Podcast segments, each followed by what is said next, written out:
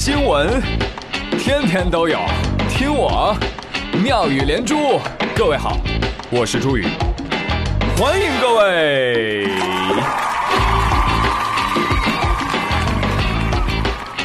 中国男孩最近很骚啊，天天想着保护中国女孩。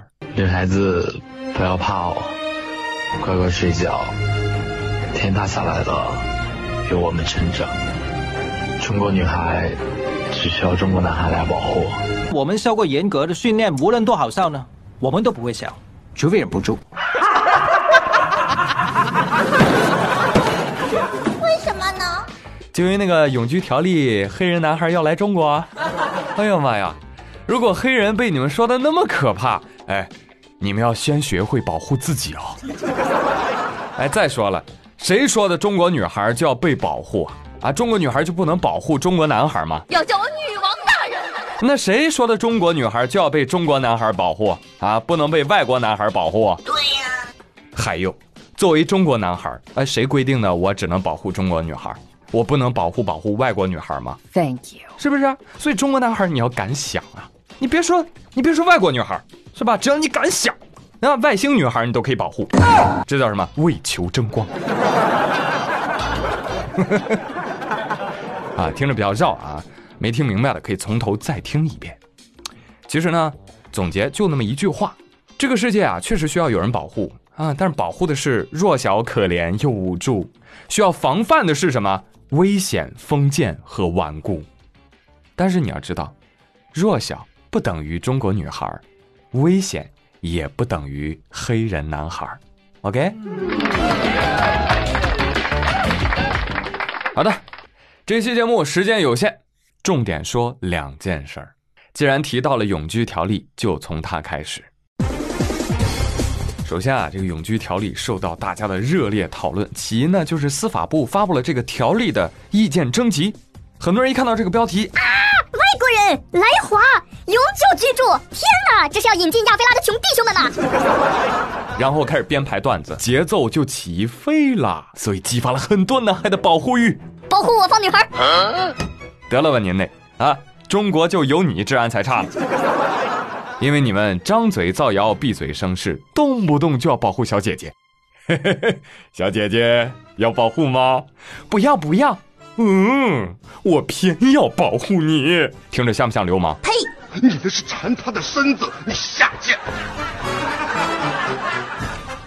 最关键的是，大哥们，你们看条例了吗？没有，你哪有空啊？赶紧保护你方水晶塔吧！我帮你看，呃，你们害怕的外国人想要留在中国，必须要满足以下几个条件中的一个，嗯，要么你有超高的学历，博士生或者是名校生，呃，要么你掌握中国需要的核心科技，要么。你在中国有工作啊？根据这个工作年限，满四年的，你工资啊得是当地城镇居民平均工资的六倍；工作满八年了呢，啊，适当放宽一点，也得是三倍。要么你很有钱，愿意往中国大量的投资，投一千万以上。Excuse me，明白了吗？除了嫁娶，哪一项都很有难度。啊，不对，嫁娶都很有难度。你哪怕嫁娶了，你也得证明你在中国有固定居所和生活保障。两个字，好难。对不起，打扰了。对不起，打扰了。而其实，只要你放眼全球，你看一看啊，这样的措施，世界上任何一个大国都有，中国以前也有。那怎么这次还有这个条例？以前叫办法，现在叫条例。因为情况变了，所以要与时俱进。而此前的外国人永居管理办法，零四年就开始实行了。呵 呵你不看新闻，你不知道。这次就修改一下，怎么就急了呢？所以你想明白了吗？这也是中国越来越开放、包容、国际化的标志。人才资源要自由流动嘛，这是市场化的要求。你想想，美国为什么如此强大？不就是源于此吗？全球人才皆可为其所用。Nice，啊，当然了，话又说回来，既然是征求意见稿，当然应该允许有人提反对意见啦，对不对？但是反对或者说建议的方向，大哥们可能搞错了。我们应该反对的是什么？我们应该反对的是来华外国人拥有超国民待遇。我们应该反对的是一些低素质的非法移民来中国搅乱治安环境。嗯，我们应该反对的是那些一边来淘金，一边还鄙视中国人。我们杨老爷就是比你们高一等，嘿嘿。所以说啊，反对这些，而不是反对条例。有人说我还是反对条例，反对无效。司法部的条例公示，并不是问你，哎，这个条例要不要推行啊？是问你条例怎么来推行会更好。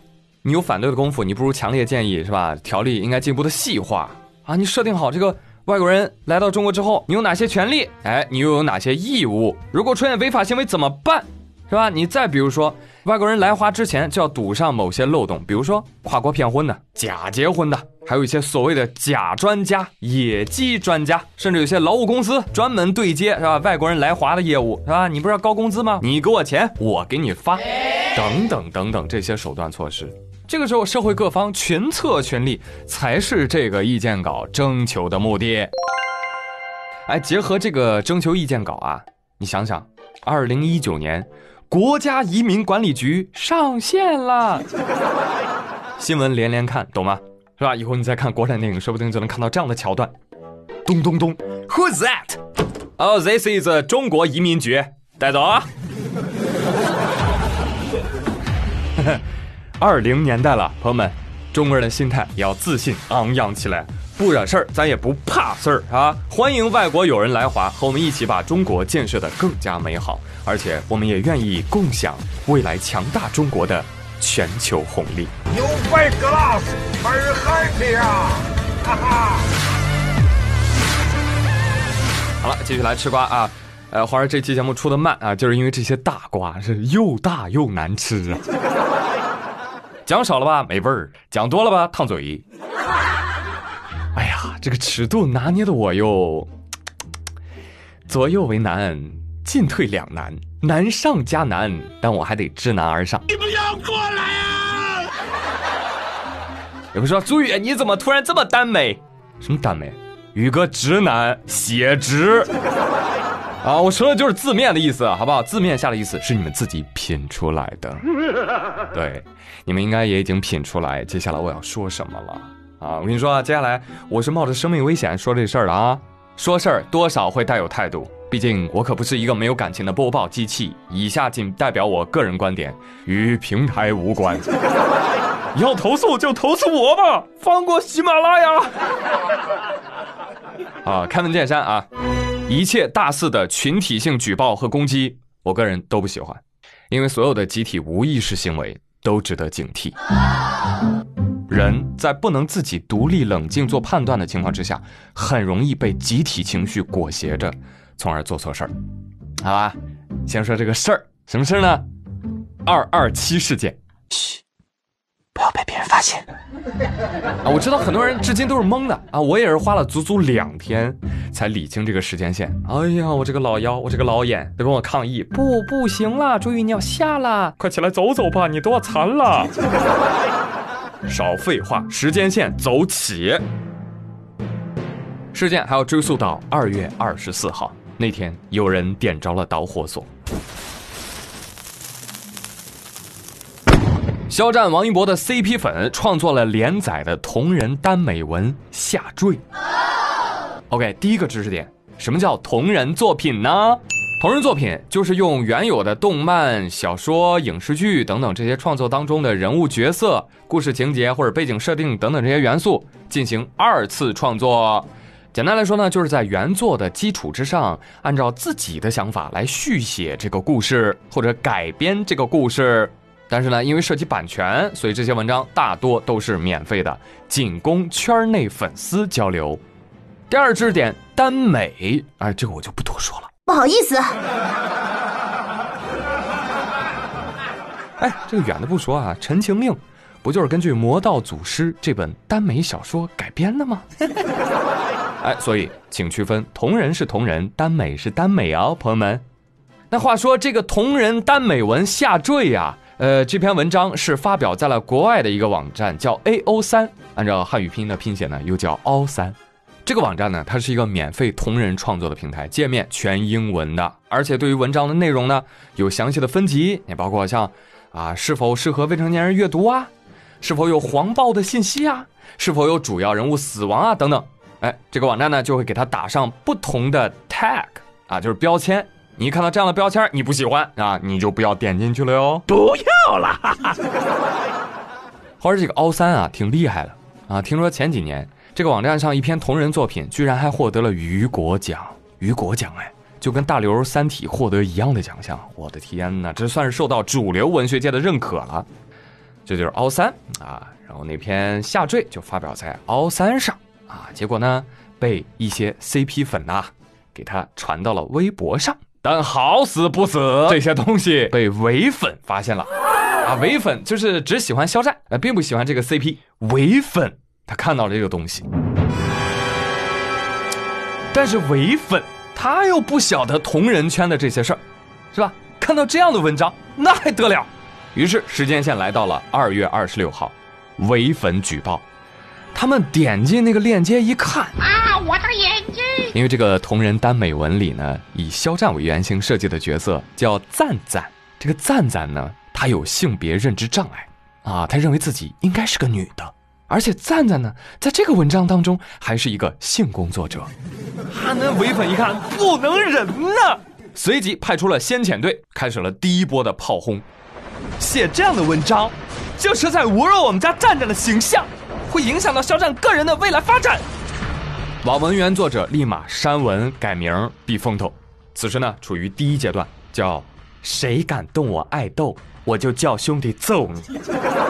就在当天，还是二月二十六号，停此文的 CP 粉开始反击，他们强调这网文就是在我们内部小圈子里分享的，另外还解释了一下网文的争议部分，顺带扛起了文学创作自由的大旗。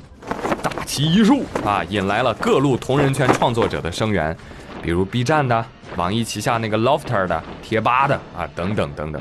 哎，这个口水战呢，就进入到第二阶段了，叫被揍者的哥们儿带着一群同学赶到现场。谁？刚刚谁打你的？给我出来！事情进展到二月二十七号、二十八号，粉丝与路人大战。我操！你们还嚣张了？你们写小黄文黑我们家肖战，你们还好意思上门？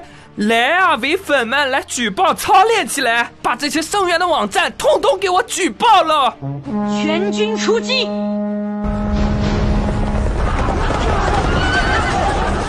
一时之间，多个平台遭受到波及，无数同人视频文章被下架，而刊载了下坠这篇作品的凹三当然被抢了。哎，不过之前这家国外的网站没有被抢，我倒是觉得很奇迹啊。这一下，各家平台的粉丝当然就不干了，纷纷将矛头指向肖战。于是，二二七圣战的讨伐活动便在各圈点燃火炬，开始抵制肖战部分粉丝的行为，也抵制肖战一切的作品和代言商品。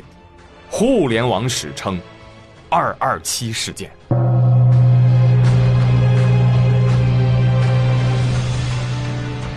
好的，继续我们的时间线，来到三月一号，肖战工作室发文道歉，事件挑起人推出去祭天，好冤枉！肖战粉圈切割不良粉丝，带头粉丝被迫道歉，至此，肖战路人缘遭受打击，商业价值严重受损。这也是我的节目第一次花一千多个字来说一起群架。以上描述十分克制，尽量客观，更多恶劣行径不在此赘述。我们直接来点干的。核心争议一：嗯，举报他们有什么问题吗？他们涉黄啊？哈 嗯，是否涉黄，具体的判定应该由出版管理机关进行判定，并非是哪一方的判断。而需要特别提醒的一点是。并不是一个作品当中只要描写性就是淫秽色情物。你要知道，扣帽子扯大旗特别可怕。你想表达什么？我看不到，我就看到一个关键词，我反手就提炼一个点。比如说，你写妓女，天哪，淫秽色情，那完了。那《红楼梦》那淫乱大家庭啊，色情低俗就应该封啊？清朝的时候查禁它查得好，以此类推，悲惨世界干嘛呢？洗白小偷啊！骆驼祥子凤凰男的一生，活着。富贵这种人，黄赌毒还 PUA 他老婆，渣男。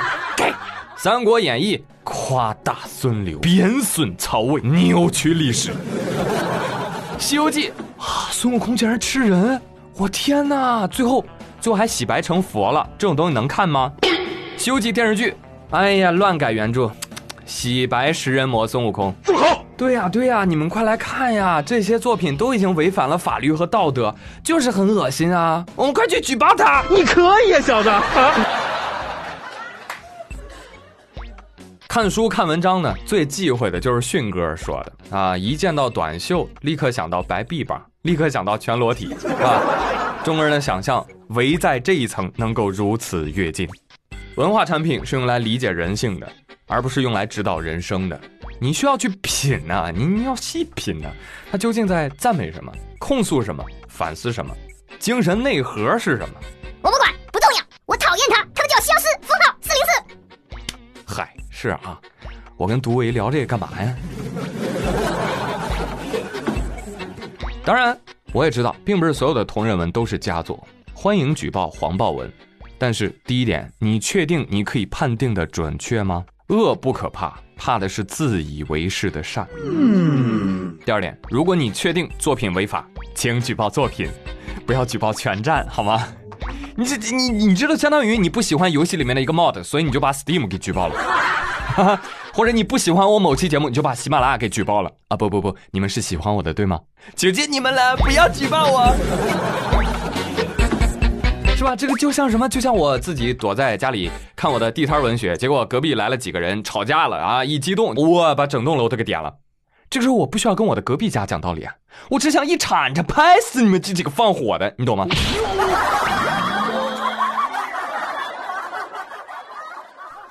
好了，来说争议点二：小说是否侵犯了明星的名誉权？我靠，这个跟我有什么关系啊？跟大家有什么关系啊？啊，他他侵没侵犯明星的名誉权？明星自己心里没数吗？明星工作室没数吗？你感觉侵犯了，你起诉去啊！那本来就是个民事纠纷，谁知道真相是什么？你们作为粉丝，天天骂来骂去，骂来骂去，真的烦死了。你有那么多时间搞动员、打举报电话、占用公共资源，你起诉去啊！我真的服了，现在的网民啊，把互联网当做解决一切的办法。他们认为声大人多即正义，特别喜欢什么广场审判。大哥以为这是古希腊呢？你丝毫不把现代法院放在眼里，真是的。哎呀，一不小心说出了心里话，怎么回事？啊嗯嗯啊！从这个法律实践来说呢，呃，我个人觉得有点难。这个谁主张谁举证是吧？呃，你必须要举证。从客观角度上来说，小说的内容是明星这个本人呐遭受到了精神伤害啊，并且呢，因为这篇文章，呃，降低了社会评价。完蛋！那本来没闹开的时候，站站还没有遭受到什么精神伤害啊，甚至对此文一无所知，更没有降低社会评价。但这么一闹，毁了。那这下战战必然遭受到了精神伤害，并且降低了社会评价，所以这波算谁的呀？喂，啊，哎，行了，不想说他们了。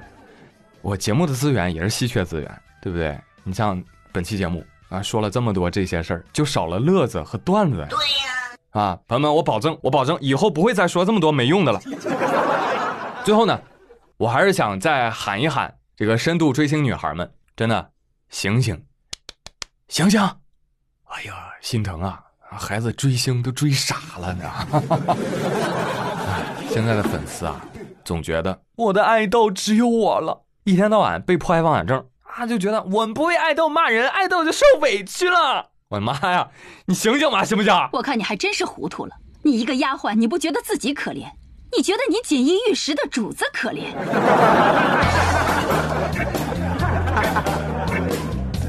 你说你天天嗷嗷叫，你爱豆他知道吗？没关系，我不需要他知道。爱一个人不需要回报，我心里有他就好。哎呀，整挺偶像剧啊！行，那你花钱打榜做数据撕这个打那个是为了啥？是为了证明我对爱豆的爱呀。OK，呃，那你们有没有不做梦的时候看一看现实当中的你？你有发现自己睡眠越来越少，学习越来越差，工资越来越少，脾气越来越大吗？嗯，追星让你们变得更好了吗？当你爸妈过来让你少看手机，吃点饭，早睡觉，加油学。哎呀妈呀，烦死了！你们懂不懂我？我要去找我的爱豆。追星让你更懂爱和理解了吗？你关心你的身边人，能及关心爱豆的十分之一吗？当你把从饭圈带出来的党同伐异、嚣张跋扈、坏脾气撒到现实生活里的时候，啊不，你不敢撒到现实生活里。你知不知道这样会增加你的孤寂感？当然，我说的不是普通追星啊，你去看个演唱会、买个周边，这都不算。我说的是重度追星，所谓的饭圈文化，还有衍生出的什么亚文化啊，应援色不准撞，昵称不能一样，你是前辈，我是后辈，前辈对后辈多照顾，这这在干嘛？这，所以我说重度追星、沉溺追星的饭圈文化，它就是毒。朱宇，你完了。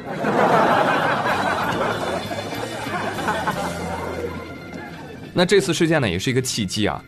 看似是几大网站的网民对饭圈的围剿，其实可以说是更多路人网民的反击。因为更多的路人啊，他不想再惯着这些玩意儿了。你知道吗？大家开始共同讨伐一种网络风气，叫做什么“粉圈霸权”。我们不想再谨小慎微的提到某个明星的名字，要用缩写。我们不想知道什么那么多的明星被侵权、损害名誉权，你可以反驳，你可以发律师函，可以去法院起诉。我们不想正常的对演技、对水平的评价还要被粉圈左右。我们想去听听明星真正的声音的时候，我们不想打开评论区就发现哇，全是控评。我们不想说两句话就要遭受到各种各样的网络暴力。我们也不想被粉圈的人干扰正常的网络生活。提醒粉圈人士，文化市场是个更大范围的概念，而粉圈只是大文化江湖的小聚落。你强行让大听小。很容易输出无效，遭到反噬啊！喂，粉圈请自重。好了，以上就是本期节目的全部内容。最后以高晓松的一段话来结束。高晓松发条微博哈，他说某一天有位当红流量明星来找我，希望我推荐他上一些大音乐节和颁奖礼，我帮他推荐了。他问我说：“哎呀，高老师，我能为你做什么呢？”高晓松说：“没有。”他说：“那你为什么帮我呢？”高老师说。哈，我是江湖老腕儿，啊，帮年轻人做事儿，分内之事不需要施恩古义。明星问了，那腕儿和明星有啥区别？为啥腕儿能那么久，明星三五年就过季了呢？高松说，明星心里啊，大约只想着自己和粉丝的那一亩三分地儿，粉丝也觉得全行业都欠他家明星的。但是腕儿不一样，腕儿心里爱的是江湖，希望大家都好。愿意为行业付出，你心里有江湖，江湖心里就会有你，不然流量明星就只能简称流行。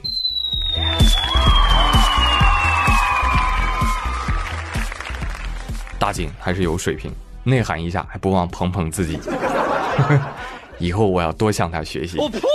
好了，朋友们，以上就是今天妙连珠的全部内容啊，干货有点多，笑料有点少。希望各位多多包涵，不要举报我，好吧？有话好商量啊！我们下期节目再会喽，拜拜。